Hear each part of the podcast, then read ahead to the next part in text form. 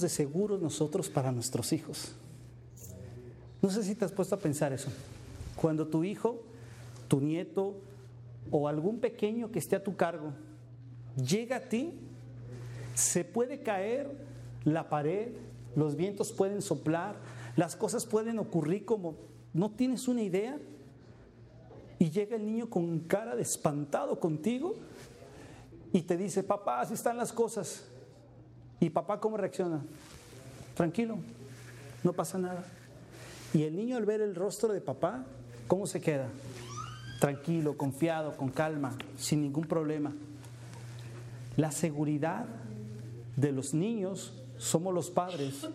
Cuando llegan contigo y te dicen, hay una turbulencia y papá, tranquilo, no pasa nada. ¿Te has fijado en eso? Cómo nosotros como padres, como abuelos, como tíos, como algo para el cuidado de alguien, somos los que resolvemos problemas, somos los que ayudamos a hacer las cosas, somos los que podemos arreglar absolutamente todas las cosas. Pero aquí surge una pregunta y ayúdame a responderla. ¿Qué surgiría, qué pasaría si de pronto ese niño va corriendo, asustado, y llega con su papá y su papá lo ve con la cara de no sé qué hacer, de espanto. ¿Cómo crees que ese niño reaccionaría?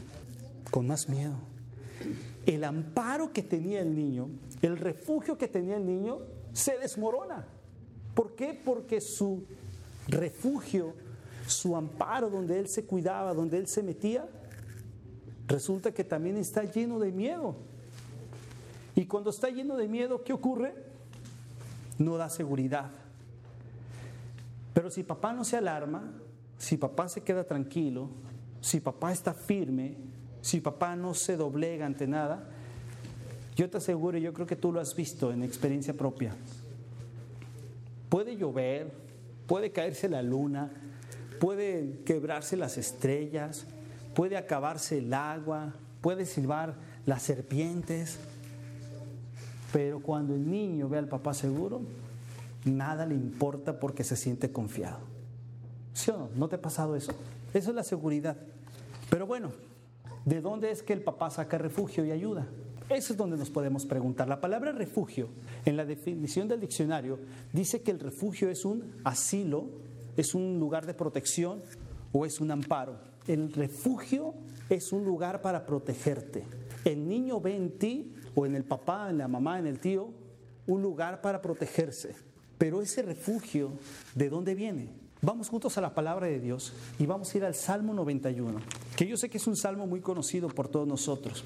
Pero este Salmo 91 nos explica un poco, o un mucho diría yo, de lo que es el lugar donde nosotros podemos estar seguros y lo que es el refugio. Miren, vamos juntos al Salmo 91, al versículo 2. Dice la palabra de Dios, Salmo 91, versículo 2. Diré yo al Señor, lo leo desde la Biblia de las Américas, diré yo al Señor, refugio mío y fortaleza mía. Mi Dios en quien confío. En la Reina Valera te va a parecer como esperanza mía y castillo mío. Mi Dios en quien confiaré. Sáltate al versículo 9. En el versículo 9 dice, porque has puesto al Señor, que es mi refugio, al Altísimo por tu habitación. Cuando la Biblia utiliza la palabra Altísimo, lo denomina como ese lugar íntimo de protección divina y donde enfatiza que jamás nadie lo puede abrumar. Absolutamente nadie. Es un lugar, es una habitación, como lo dice en el versículo 9, al Altísimo por tu habitación. ¿Quién entra en tu habitación? En tu habitación entras tú y en este caso está el Señor en tu habitación. ¿Te has fijado que en este mundo donde tenemos tantas cosas afuera, tantos temores afuera, tantas cosas que atacan nuestra vida, nuestra familia, nuestros hijos, nuestra fe, tenemos de dos opciones. O nos vamos a una habitación segura que es con el Altísimo, o nos vamos a una cueva. ¿Cómo son las cuevas? Obscuras. Y en las cuevas lo que solemos escuchar que es nuestra propia voz, nuestro eco. Cuando tú vas a la intimidad con el Altísimo, ¿qué es lo que tú escuchas? La voz del Altísimo. La pregunta que nos puede surgir ahora a través de su palabra es, ¿dónde nos refugiamos tú y yo en la vida? ¿Cuál es el refugio que nosotros tenemos? ¿La habitación del Altísimo o la cueva donde invitamos a quien sea, donde podemos escuchar nuestra propia voz o nos refugiamos en la habitación del Altísimo? Contéstatela, vamos a contestarla, vamos a contestarla en nuestro propio silencio. El libro de Proverbios, el libro de Proverbios significa ser como, eh, fue escrito por Salomón y como ustedes saben tiene como objetivo que los hombres y las mujeres tengan dos cosas. Uno, el temor de Dios y dos, cómo vivir tu vida bajo el temor de Dios. Vamos a, a Proverbios, en el capítulo 14, versículo 26. Dice la palabra de Dios, lo leo desde la Biblia de las Américas. En el temor del Señor hay confianza segura y a los hijos dará refugio. La reina Valera lo dice, el temor de Jehová está la fuerte confianza y la esperanza tendrán sus hijos. Proverbios 14, 26 dice que a los hijos dará refugio. ¿Quién le dará refugio? Su papá, pero si, su papá tiene que una confianza segura. La confianza de los padres o de los encargados de, tener a tú como padre, tú como hijo, tú como abuela, tú como todo. La confianza no solamente es un tema tuyo, se trata de que ellos crezcan, de que los jóvenes crezcan con una sensación de seguridad y felicidad. Se trata de crecer o preocupados o crecer con una fe firme. Y hay una gran verdad, hasta que los jóvenes o los niños lleguen a conocer a Dios, tú y yo como padres, tú y yo como responsables de tener un niño, somos la semejanza de Dios para ellos. Y aquí puede surgir otra pregunta. ¿Qué tanto nosotros somos la semejanza de Dios para nuestros hijos? Si nos escondemos en la cueva, en la cueva vamos a escuchar voces, tu propia voz, que te puede justificar de tus actos. Pero cuando te escondes en la habitación del Altísimo, escucha la voz del Altísimo a través de su palabra. Y nosotros somos imagen y semejanza para nuestros hijos o para nuestros nietos o para la gente que está cercana a nosotros. Si estamos tú y yo confiados y somos dignos de confianza para ellos, yo estoy de acuerdo y yo creo que tú también lo vas a estar, en que ellos van a crecer en una fe firme. Pero ¿qué se trata estar, tener confianza? ¿De qué se trata tener una confianza segura? Dice Proverbios 14, 26 que, que el temor del Señor hay confianza segura. Quiere decir que nosotros debemos estar confiados seguramente. Pero la pregunta vendría ahora, ¿cómo vamos a confiar nosotros si quizás nosotros somos como esos niños también? Con temores, con miedos, con preocupaciones, con que vemos todo lo que puede surgir en el mundo y podemos tener la misma preocupación. Realmente tú y yo quizás tememos igual que ellos. Tememos igual que un niño. Prendes la noticia, escuchas la radio, ves el internet, prendes la televisión y todas las noticias que surgen alrededor de ello es para provocarte miedo. Es para provocar miedo. Es algo tan común que pareciera ya escuchar, hey, dos jóvenes se mataron por allá. Eh, parece algo común. Pero debe de darnos miedo pensando en nuestros hijos. Y nosotros tenemos que darles esa confianza a ellos. La confianza de decir, esto no es correcto, aunque para el mundo pareciera correcto. Proverbios 14, 26 nos dice, chécalo al inicio, el temor del Señor, hay confianza segura y a los hijos dará refugio. ¿No se te hace extraño que diga que el temor del Señor va a ayudar a quitar los temores de tu hijo o los temores tuyos? ¿Cómo un temor puede quitar otro temor? Bueno, empezamos por definir qué significa el temor del Señor. El temor del Señor significa deshonrar al Señor, lo que a su vez significa desconfiar del Señor, lo que finalmente significa temer y tenerle miedo a lo que el Señor te ha prometido que te va a ayudar. En otras palabras, el temor del Señor es el gran destructor del miedo. ¿Cuántos miedos tenemos nosotros? ¿Cuántos miedos ocurren en nuestra vida, en nuestra día? No sé si te pasa, pero ocurre con los chavos, ocurre con los niños. Salen a la escuela, llegan contigo a casa y traen ideas que de pronto chocan. Llega el otro día Sofía, la más pequeña, y dice, papá, eh, ¿puedo tener un, date con mi amiga, la que tiene dos papás, y tú te quedas, ¿cómo que tiene dos papás? Sí, tiene dos papás.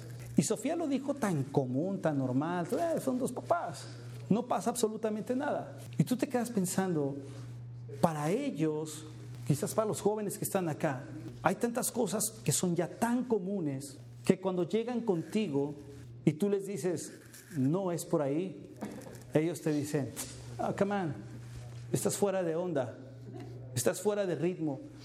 ¿Cómo que no puedo vestirme así? ¿Cómo que no puedo salir así? ¿Cómo no puedo actuar de esta manera? Come on, yo lo puedo hacer. Y para ellos ya es correcto. Pero cuando vamos al Altísimo, a su habitación, y vemos en su palabra lo que es y no es, ahí empezamos a chocar. Y entonces no se trata de un juego de, estar en contra siempre de las cosas de ellos, sino de saber qué es lo que dice la Escritura. ¿Cuántos de nosotros nos ponemos realmente a hablar la palabra de Dios con nuestros hijos? ¿Cuántas veces tu decisión de lo que pasa en tu vida, en tu día, en lo que ocurre en las noticias afuera, las decisiones y el hablar son basadas a la palabra de Dios? Si tus decisiones son actuadas en base a lo que tú escuchas en la cueva, realmente te va a dar dolores de cabeza. Pero si tu decisión está basada en lo que estás escuchando, en la habitación del Altísimo, lo más seguro es que estás basándote en la palabra de Dios. Vamos a Isaías 41:10. Yo sé que todos podemos tener algún miedo y algún temor de todo lo que pueda ocurrir. Isaías 41:10 dice la palabra de Dios, no temas porque yo estoy contigo, no te desalientes porque yo soy tu Dios, te fortaleceré, ciertamente te ayudaré, sí te sostendré con la diestra de mi justicia. Temer al Señor es eso, es confiar en lo que Él ya nos dijo. Mira, lo repetimos, no temas porque yo estoy contigo. No te desalientes porque yo soy tu Dios. Te fortaleceré, ciertamente te ayudaré, sí te sostendré con la diestra de mi justicia. Es un acto temeroso el que tú y yo nos preocupemos por las cosas que están en el exterior. Es un acto temeroso que tú y yo estemos preocupados por lo que ocurre allá afuera. ¿Por qué? Porque es un acto temeroso. Porque si el Señor ya dijo, yo te voy a ayudar, yo te voy a sustentar, yo te voy a sostener, ¿por qué te estás preocupando por lo que pasa afuera? Y cuando nos preocupamos por lo que pasa afuera, con el entorno que tienen ellos, con el entorno que está allá afuera, nos preocupamos por qué? Porque no estamos buscando el temor del Señor. Ocurren las cosas y no buscamos el temor del Señor. ¿Cuántas veces podemos sentirnos solos por lo que pueda ocurrir? Por lo que le puede ocurrir a nuestros hijos, a nuestra gente, a nosotros mismos con cualquier noticia que hay en este momento y que lo único que hacen es que tú y yo desviemos la mirada. En vez de estar viendo a Jesús, vemos las olas, las tormentas. Vemos otra cosa.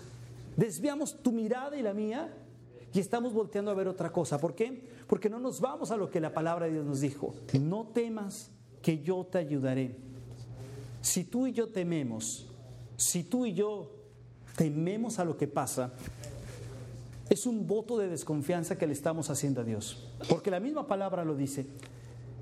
Y este voto de desconfianza deshonra a Dios cada vez que tú y yo ponemos mayor sonido a tu cueva, a los sonidos que ocurren ahí, al miedo que ocurre allá afuera, y cuando llega alguien, en el caso de nuestros hijos, a pedirnos ayuda por algo que está aconteciendo, nuestras respuestas van a estar basadas en lo que está allá afuera, en lo que se escucha en la cueva y en el temor. Pero ¿qué ocurre cuando ellos se acercan a ti y te dicen, ¿qué tengo que hacer en esta situación, papá? ¿Qué tengo que hacer en este caso? ¿A dónde corres tú? ¿A la cueva de nuevo o te vas al Altísimo? Y yo sé que de pronto si te dicen, hey, oye, ¿sabes qué? Está ocurriendo una situación grave, tengo un temor, la situación está difícil, papá, ¿qué tengo que hacer? Si tú te ven con la cara de temor, la cara de temor no me refiero a que tú estés asustado sobre el asunto, sino que el temor es, estoy más preocupado por lo que yo pienso y por lo que ocurre en el alrededor que lo que dice la palabra de Dios, no estamos dando un temor seguro. Vamos al libro de Hebreos, en el capítulo 13, versículo de 5 al 6. Lo leo desde la Biblia de las Américas. Sea vuestro carácter sin avaricia, contentos con lo que tenéis, porque Él mismo ha dicho, nunca te dejaré ni te desampararé. De manera que decimos confiadamente, el Señor es el que me ayuda, no temeré. ¿Qué podrá hacerme el hombre? Que sea vuestro carácter sin avaricia, contentos con lo que tenemos. La presencia del Señor nos ayuda a pensar que debemos estar confiados pase lo que pase. De pronto nos quedamos sin el trabajo, de pronto nos quedamos o vivimos una situación de salud. Justo ahora me pasó, hermanos. Estaba preparando la palabra y me llaman de la casa para decirme que mi padre iba a ser internado y yo me quedo, wow, viene el temor a mí. Viene el temor y la preocupación que cualquiera entra. Digo, si a ti te, te da una noticia mala, la reacción inmediata es sentir, no sé, algún, algún movimiento en tu vida. Y justo en ese momento voy leyendo y digo, caramba, ¿cómo es que tengo que actuar? Rápido hablar, hey, ¿qué pasa? ¿Cómo están las cosas? Deprimirme, pasar un mal rato decir, hey, ¿por qué he de temer si el Señor está mi protección? Lo oraba mi hermana hace un momento. ¿Cuántas veces hasta en el mismo diezmo nosotros le batallamos para entregarlo? Porque decimos, si le pongo de aquí, si le quito de acá y si le muevo para allá, pues no me va a ajustar. ¿Por qué? Porque tampoco le, le creemos a lo que el Señor nos dijo que iba a proveer. ¿En cuántas situaciones anteponemos otras cosas que el estar cercano a la habitación del Altísimo? Hey, no puedo asistir aquí, no puedo tener el tiempo de la iglesia, no puedo tener el tiempo de la oración, no puedo tener el tiempo del grupo, porque si utilizo ese tiempo, entonces no voy a tener el tiempo para mi trabajo, el tiempo para poder actuar, el tiempo para poder hacer más dinero. Y entonces dejamos lo de Dios para enfocarnos a lo del mundo. Y eso también es temer. ¿Por qué? Porque si Él dijo que nos iba a proveer, que nos iba a sostener, que nos iba a guiar, ¿por qué nosotros actuamos en la deshonra de temer? El miedo puede ser un sentimiento que tú y yo podemos tener en cualquier instante, en cualquier instante, por cualquier susto, por cualquier cosa. Pero una cosa es sentirlo así y otra cosa es que el temor nos invada. Cuando el temor te invade, te paraliza y no te deja pensar. Y entonces lo único que escuchamos es las voces de la cueva y no la voz del Altísimo. Vamos a regresar a Isaías y vamos a Isaías capítulo 51, versículo 12 al 13. Y es la respuesta del Señor cuando algo nos está turbando en nuestra vida, cuando algo está teniendo dificultad en nuestro corazón, cuando lo exterior está invadiendo tu interior y lo que la palabra de Dios te dice. Isaías 51 del 12 al 13 dice, yo, yo soy vuestro consolador. ¿Quién eres tú que temes al hombre mortal y al Hijo del Hombre que come hierbas estratado? Capítulo 13. ¿Has olvidado al Señor tu Hacedor, que extendió los cielos y puso los cimientos de la tierra, para que estés temblando sin, sin cesar todo el día ante la furia del opresor, mientras éste se prepara para destruir? Pero ¿dónde está la furia del opresor? El Señor nos dice claramente dónde debe de estar tu temor. ¿A qué es a lo que le temes? Cuando el Señor nos ha dicho, yo soy tu consolador, ¿a qué es a lo que tú y yo podemos temer? ¿A qué es a lo que tú y yo podemos tenerle tanto miedo que Dios no nos haya protegido? Que Dios no haya hecho las cosas. Yo soy vuestro consolador. ¿Quiénes somos tú y yo para temer? Para temer de verdad a alguien que pueda dañarte. Lo único que podremos hacer entonces es confiar en el Señor. En este tiempo donde lo que aquí platicamos, lo que tú lees en tu palabra todos los días, lo que tú oras todos los días, en este tiempo no, no, no empata con lo que está allá afuera. No empata con lo que está en el mundo. Nuestras decisiones no pueden estar basadas en lo que está allá afuera en el mundo. Nuestras decisiones tienen que estar basadas a lo que dice la palabra de Dios. No podemos ser únicamente guiados por la palabra de Dios los miércoles y los domingos. Tenemos que ser guiados por la palabra de Dios todos los días en nuestro accionar. Y quizás quedamos cortos en ese temor del Señor, porque entonces pensamos que somos nosotros los que podemos conseguir las cosas o cubrir especialmente a todos, cuando nos olvidamos que el Señor es el que puede proteger. Y si este proverbio que leímos, el del 14:26, es verdad y es de gran ayuda, tú y yo debemos de temer al Señor. Porque el temor del Señor es el que quita cualquier temor que pueda estar externo. Nuestro temor debe de ser deshonrar a Dios. Nuestro temor debe de ser desconfiar de Él.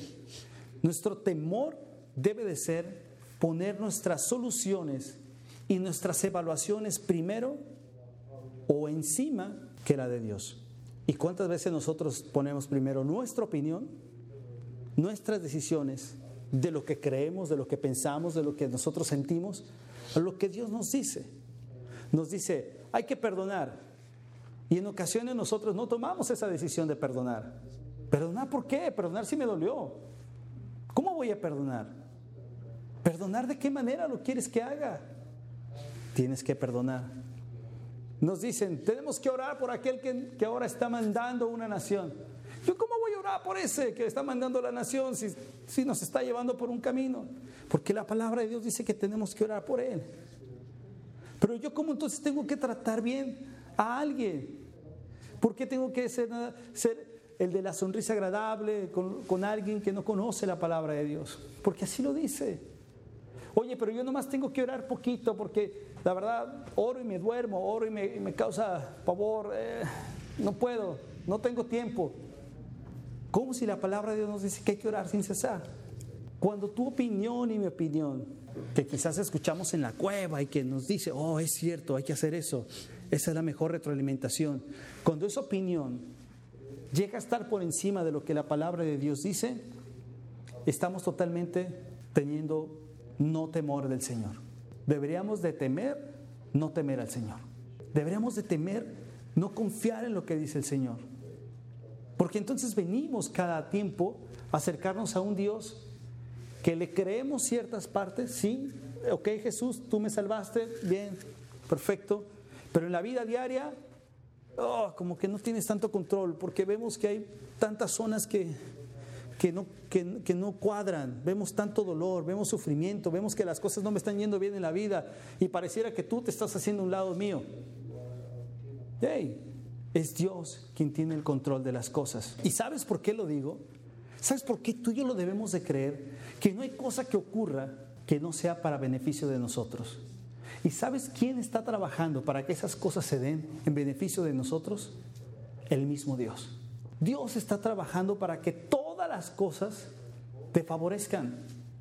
Absolutamente todo. Isaías 64:4 nos dice, wow hermano, esto debe de darnos confianza plena que el Señor está trabajando a favor de lo que tú estás haciendo. Desde la antigüedad no habían escuchado, ni dado oídos, ni el ojo había visto a un Dios fuera de ti. ¿Qué dice? Que obrara a favor del que espera en Él. Esa es la confianza que debemos de tener. No hay un Dios que tú ores, que se haga sordo a tu oración, que se haga sordo en el refugio, sino que tenemos un Dios que está trabajando para lo que tú estás necesitando. ¿Te das cuenta? Nuestros temores que pueden estar afuera, nuestro temor por no tener la salud, nuestro temor por no tener el trabajo, nuestro temor por lo que están viviendo nuestros hijos afuera, ese temor debe de estar seguro porque tu oración, tu petición está tomándose en cuenta por Dios, porque Él está obrando en Él. ¿Te fijas lo que dice? Que obrará a favor del que espera en el Señor. Ese es nuestro maravilloso Dios. Está obrando a tu favor. Está obrando por lo que tú estás orando. Está obrando por ese temor que puede estar afuera. Dios está actuando. Él es el único que puede resolver nuestros problemas. Él es el único que puede rescatar nuestra familia. Es el único que puede cuidar a nuestros hijos, a nuestros jóvenes. Tú y yo, por más que quisiéramos, no podemos llegar a donde ellos llegan. No podemos estar cercanos a la escuela, no podemos estar cercanos a las amistades, me refiero a estar ahí pegados. Hey, no hagas esto, hey, se haga el otro. No podemos. Lo quisiéramos, claro que lo quisiéramos. Yo quisiera hacerlo, pero no puedo. Y ahí es donde te das cuenta que es el Señor el que protege absolutamente. No hay nadie más que Él que lo pueda hacer. Él es el que puede dar el refugio que nosotros necesitamos como cabezas de casa. Yo no sé cuál sea tu refugio. Yo no sé si el refugio que tú tienes sea la habitación del Altísimo, donde escuchamos y nuestras decisiones están basadas a Él, o sea nuestra cueva, donde al momento de hablar, al momento de justificar, al momento de tomar nuestra propia decisión, lo único que se escucha es el eco. ¡Eh! ¡Hazlo! ¡Hazlo! Sí, tú estás bien. Hey, la palabra dice otra cosa, no importa. En este momento no aplica eso, eso. Ok, y salgo con mi decisión y con mi idea. No podemos hacer eso. Tenemos que irnos a la habitación del Altísimo. Si nosotros queremos dar refugio a nuestros hijos, si nosotros le queremos enseñar a nuestros hijos dónde está el refugio, tenemos que indicarles desde ya que no es en la cueva, sino que es en la habitación del Altísimo. Chavos, quizás nosotros como papás podemos equivocarnos, la regamos.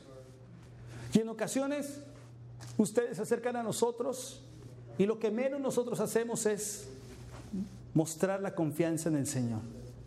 Como papá lo primero que hacemos es, primero es lo que yo quiero, primero son mis decisiones, primero lo que yo pienso.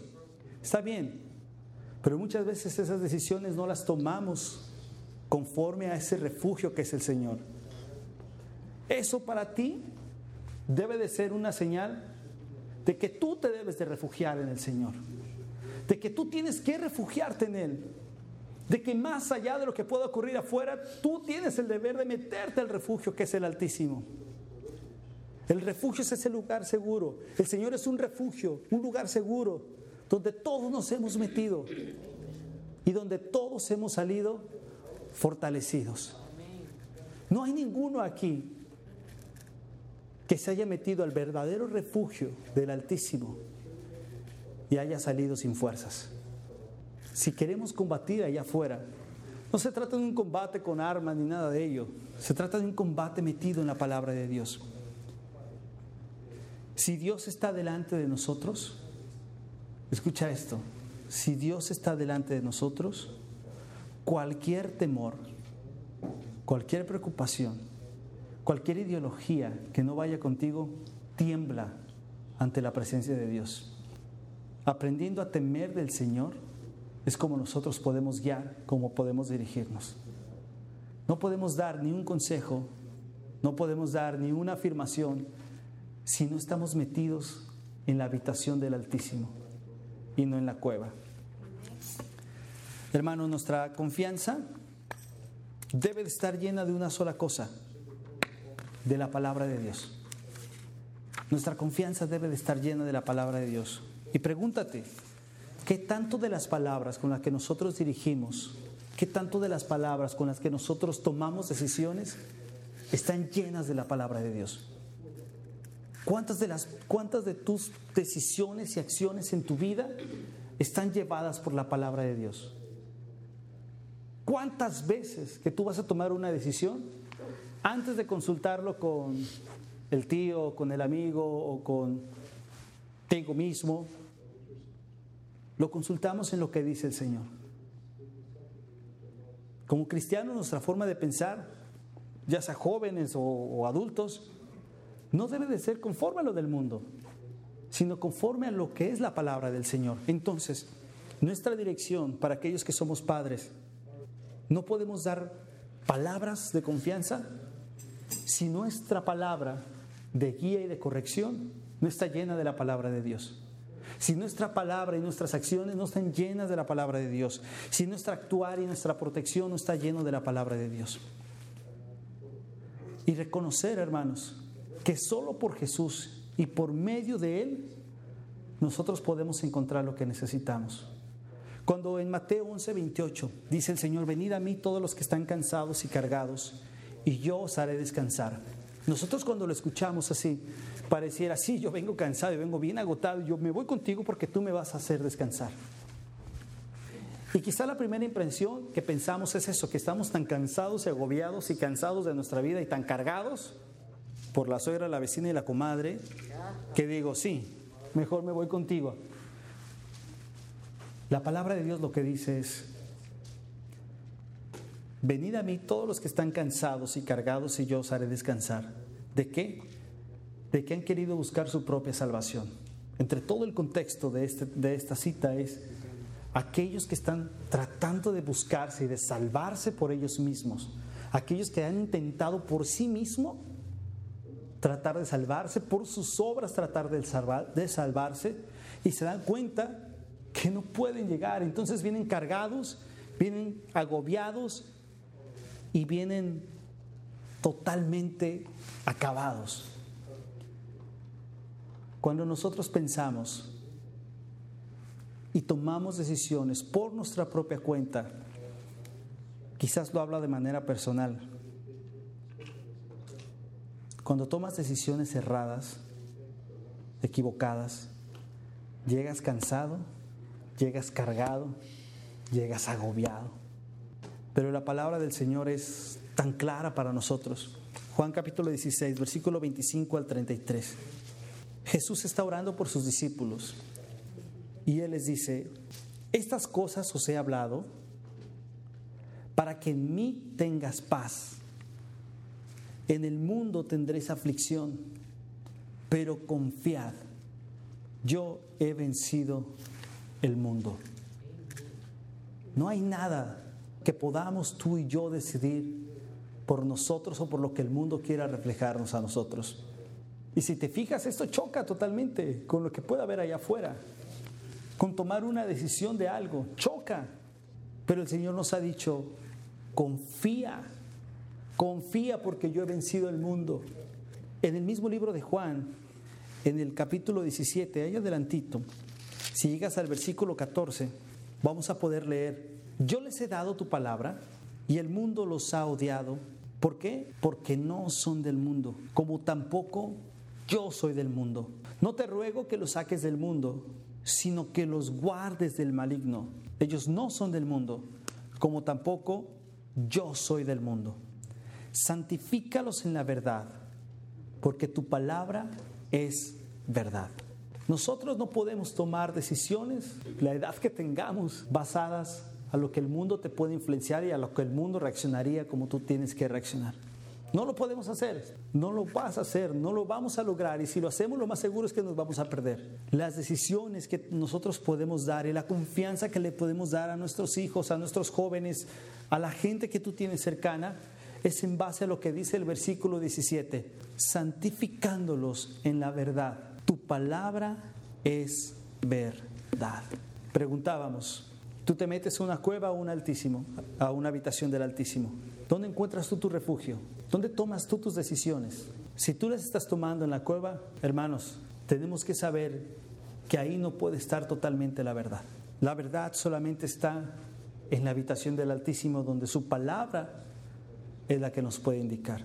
¿Cómo vamos a poder hablar, dirigirnos, ayudarnos, dar protección si no hablamos de la protección que es la verdad y que es la palabra de Dios? Santifícalos en la verdad. No podemos deshonrar la palabra de Dios. Tenemos que buscarla. Tenemos que encontrar ahí la respuesta. Todo lo que tú y yo tengamos de decisión, todo lo que tú y yo tengamos que hacer, no podemos llevarla y dirigirla hacia lo que tú y yo pensamos que es correcto. Cada vez que tú y yo nos escondemos a la cueva y nos alejamos más y más del lugar altísimo y más y más de la palabra de Dios y más y más de la oración, vamos a terminar cargados y agobiados. Y lo más seguro es que de la cueva va a salir un cavernícola. De la cueva va a salir alguien que va a actuar, que va a hacer las cosas conforme a lo que piensa que es correcto. En cualquier aflicción que tú y yo tengamos, en cualquier lugar donde nuestro corazón esté perturbado, nuestro lugar al que tenemos que asistir es al lugar del Altísimo. Yo no sé qué pueda perturbar tu corazón en esta semana, en este tiempo, en este día. Yo no sé si perturba tu corazón tu matrimonio, si, lo preocupa a tus hijos, si le preocupa la salud de alguien, si perturba tu corazón algo. Pero eso que, puede, eso que está perturbando tu corazón, no te lo lleves a una cueva, llévalo y exponlo, como dice el Salmo, expon tu queja, expon tu dolor ante aquel que te la escucha, que es Dios. Él es el que te la escucha. Él es el que te va a poner oídos atentos a la queja, no alguien más. Mira, vayamos juntos. Salmo 142, versículo 2. El servicio de quejas está abierto 24 horas del día, según Salmo 142, 2, que dice, delante de Él, ¿de quién? Del Señor, expongo mi queja en su presencia, manifiesto mi angustia. ¡Wow! No, no hay que descargarla con la hermana ni con el hermano. Sí, es bueno confesar nuestros pecados, pero antes de que pasemos por ahí, Antes de que descarguemos con alguien más nuestra angustia, nuestro pataleo, nuestro enojo y nuestro, ¡ay, esta cosa! Vamos contra aquel que nos recibe la queja. Chavos, antes de quejarnos por los papás porque no los entendemos y porque no están al mismo nivel que los otros y no son tan nice, tenemos que llegar con él y decir, ¡ay, las cosas no están cuadrando! ¿Qué hago con esa situación? En mi escuela, con los, con los amigos que me están ofreciendo hacer cosas que pienso que no son correctas. ¿A dónde va tu queja? Tu queja de que no me permiten hacer esto o una provisión que te dan tus papás, tu queja preséntala al Señor y el Señor te va a manifestar lo que es verdaderamente correcto, como a nosotros nos va a manifestar lo que es correctamente. Ahí está la parte. Las soluciones del Señor no son muchas veces como tú y yo queremos. Amén a eso yo creo. ¿Cuántas veces tú le pides solución al Señor? Señor, solucioname esto y bolas, no es la solución que tú esperabas. Tú le pides, Señor, quisiera, quisiera un árbol de naranjas, precioso, ¿no? Y el Señor te manda una semilla. Y dices, no, creo que no es así. No, no es lo que yo te pedí, Señor. Como que tu concepto de árbol y mi concepto de árbol es muy distinto. Mi árbol es grande, frondoso. Y tu árbol es una semilla. Tu concepto de árbol y el mío no es el mismo. No, porque Él tiene mejores soluciones. Y Él te puede decir, él es, eso es un árbol. No es un árbol. Eso es un árbol. No, no es un árbol. Eso es un árbol, es una semilla. Ok, esa semilla vas y la plantas y va a surgir el árbol. Las soluciones y respuestas del Señor son mejores que las de nosotros, tienen mayor, mayor fuerza que la de nosotros, porque Él es inteligente, Él es sabio, Él, Él conoce absolutamente todo. Tú y yo estamos limitados a lo que vemos, a lo que escuchamos, a lo que sentimos pero lo de Él es más grande. Y si hay alguna queja que exponer, tenemos que llegar ante Él. Sé que muchos quizás pueda estar en nuestro corazón el hecho de que no hemos confiado tanto en el Señor como, como deberíamos. Quizás nuestras acciones y nuestras palabras, aún siendo como cristianos, no edifican ni glorifican a Dios. Es más, pareciera que nuestros actos realmente, la forma en que estamos, no es de alguien que se jacta ser cristiano y que lee la palabra y que está en la iglesia. La verdad, creo que todos fallamos. No hay uno aquí, me atrevo a decir lo que pueda decir, eh, yo hago todo bien, con certeza. Creo que todos fallamos. Y a pesar de que tú y yo podamos negar lo que el Señor hace en nuestras vidas y negar lo que dice su palabra, siempre habrá una morada para nuestra casa, para nosotros en su casa. Dice el capítulo 4 de Hebreos, y con esto terminamos. Dice el capítulo 4 de Hebreos. Si tú lo lees, hermano, es una bendición leer Hebreos. Y ahí es el resumen de lo que nosotros debemos hacer en cualquier consideración de nuestra vida. Está titulado este capítulo 4 como el reposo de Dios y del creyente. Pero específicamente en el versículo 12 dice, porque la palabra de Dios es viva y eficaz y más cortante que cualquier espada de dos filos. Penetra hasta la división del alma y del espíritu, de las coyunturas y los tuétanos, y es poderosa para discernir los pensamientos y las intenciones de tu corazón. Y no hay cosa creada oculta a su vista, sino que todas las cosas están al descubierto y desnudas ante los ojos de aquel a quien tenemos que dar cuenta. Nada hay que nosotros podamos esconder. Entonces, teniendo un gran sumo sacerdote que trascendió los cielos, Jesús, el Hijo de Dios, retengamos nuestra fe. ¿Qué es lo que nos pide el Señor? Retengamos nuestra fe. No dejes que se vaya por cualquier cosa. Retén tu fe. Retén la creencia en el Señor. Porque no tenemos un sumo sacerdote que no pueda compadecerse de nuestras flaquezas sino uno que ha sido tentado en todo, como nosotros, pero sin pecado. Por eso, en cualquier situación de nuestra vida, en cualquier temor, tú y yo, papás, hombres, como cabezas de hogar, debemos acercarnos con confianza al trono de gracia para que recibamos misericordia y hallemos la gracia oportuna y entonces nosotros poder indicarles el camino. Sí, también ustedes, hermanas, como ayuda idónea, acérquense con confianza al trono de gracia para que reciban entonces misericordia y hallemos gracia para la ayuda oportuna. Los jóvenes, todos. No hay un lugar al cual tú y yo podemos ir. No hay cuevas donde poder escuchar nuestra voz. Hay un trono de gracia al cual nos podemos dirigir. El único refugio que tenemos es Jesús. No hay más refugio, no hay más refugio en nuestra vida que Él. Si tú y yo ponemos un refugio antes, va a ser una cueva. Segunda de Timoteo 1.7 dice, porque no nos ha dado un espíritu de cobardía, sino nos ha dado un espíritu de poder, de amor y de dominio propio. Ese es el espíritu que tenemos y es el espíritu de Él que nos ayuda a acercarnos a su refugio. No vayamos a una cueva, no llenemos nuestra boca de argumentos nuestros, no dirijamos a los nuestros, tus hijos, tus nietos, los que estén a cargo tuyo, con una palabra que sea tuya, sino que sea una palabra de Dios. Que cualquier decisión que tú y yo tomemos, por mínima que sea, debemos de tomarla en cuenta para Dios. Entre tantos amigos, creo que tú eres el único. Entre tantas teorías, tú eres la única razón. Entre tanta gente que habla y no se entiende. Tú eres el único que en verdad me comprende.